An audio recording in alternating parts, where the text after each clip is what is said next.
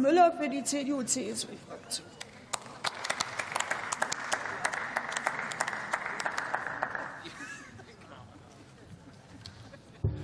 Frau Präsidentin, meine sehr geehrten Damen und Herren! Zum Abschluss der Sitzungswoche ein nicht ganz unkompliziertes, etwas technisches, rechtspolitisch wichtiges Thema. Es geht uns in einem Antrag, den wir stellen, um die Digitalisierung von Formerfordernissen äh, im Rechtsverkehr. Und meine Damen und Herren, wir sind jetzt hier im Rahmen der ersten Lesung. Ich würde mir sehr wünschen, dass sich die Kolleginnen und Kollegen der Ampelfraktion dem Thema konstruktiv nähern. Das ist zugegebenermaßen, wie gesagt, kein ganz einfaches und auch kein ganz unumstrittenes, aber ein sehr wichtiges. Und ich hoffe, dass wir, dass Sie sich auch überwinden können, etwas mehr zu leisten. Sie haben uns ja eben, jetzt sind einige Kollegen der vorherigen Debatte schon gegangen, aber Sie haben uns eben kalt erwischt, indem Sie eine ganz neue Idee aufs Tapet gebracht haben. Ihre Kollegin, äh, stellvertretende Fraktionsvorsitzende, hat in Aussicht gestellt, dass Sie eine, in einem anderen Thema eine Taskforce-Untergruppe ins Leben rufen. Das hat uns beeindruckt. Wir wussten nicht darauf zu reagieren. Wir wünschen uns und wir wollen Sie ermutigen, machen Sie ruhig noch ein bisschen mehr. Es lohnt sich bei diesem Thema. Worum geht es? Die Bilanz äh, Ihrer Digitalpolitik ist entgegen Ihrer Ankündigung nach zwei Jahren durchaus ernüchternd. Und wir warten nach wie vor auf irgendeine Bewegung und Regung in diesem Bereich. Deswegen haben wir diesen Themenkomplex aufgegriffen. Worum geht es? Wir haben ganz viele gesetzliche Regelungen in Deutschland, die Formvorschriften erfordern.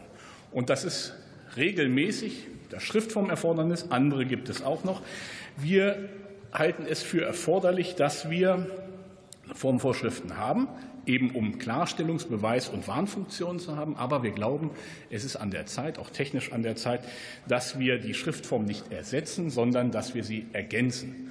Und wir wollen die qualifizierte elektronische Form daneben gestellt sehen.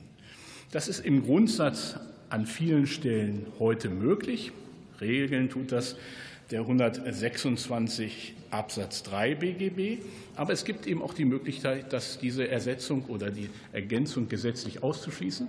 Als wir uns an den wissenschaftlichen Dienst wendeten, um zu fragen, in welchen Bereichen passiert das überall, sagte uns der wissenschaftliche Dienst, der immer sehr hervorragend arbeitet, wir können diese Vielzahl der Fälle gar nicht aufzählen. Dafür reicht das Personal im Moment nicht. Es eine, sind eine Vielzahl von Fällen.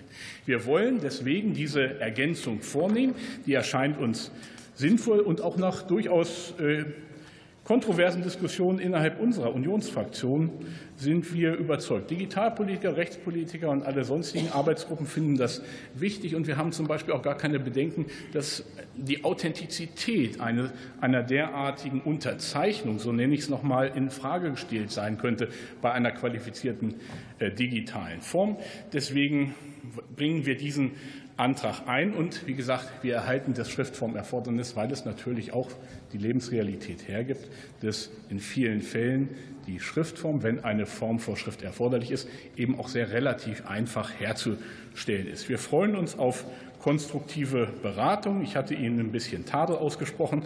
Das soll Sie nicht davon abhalten, bei diesem Weg der Vernunft mitzumachen. Wir haben mitbekommen, dass Ihr Justizministerium sich jetzt ganz allmählich mit sozusagen Deutschlandgeschwindigkeit ihrer Machart an Verbände heranwagt und die mal vorsichtig abfragt. Wir möchten uns an dieser Stelle bereits dafür bedanken, dass sich viele gesellschaftliche Gruppen, dass sich Interessenverbände, äh, kann man an der Ausarbeitung unseres Vorschlages beteiligt haben. Wie gesagt, danke für die Unterstützung und freue mich auf eine sachliche Diskussion.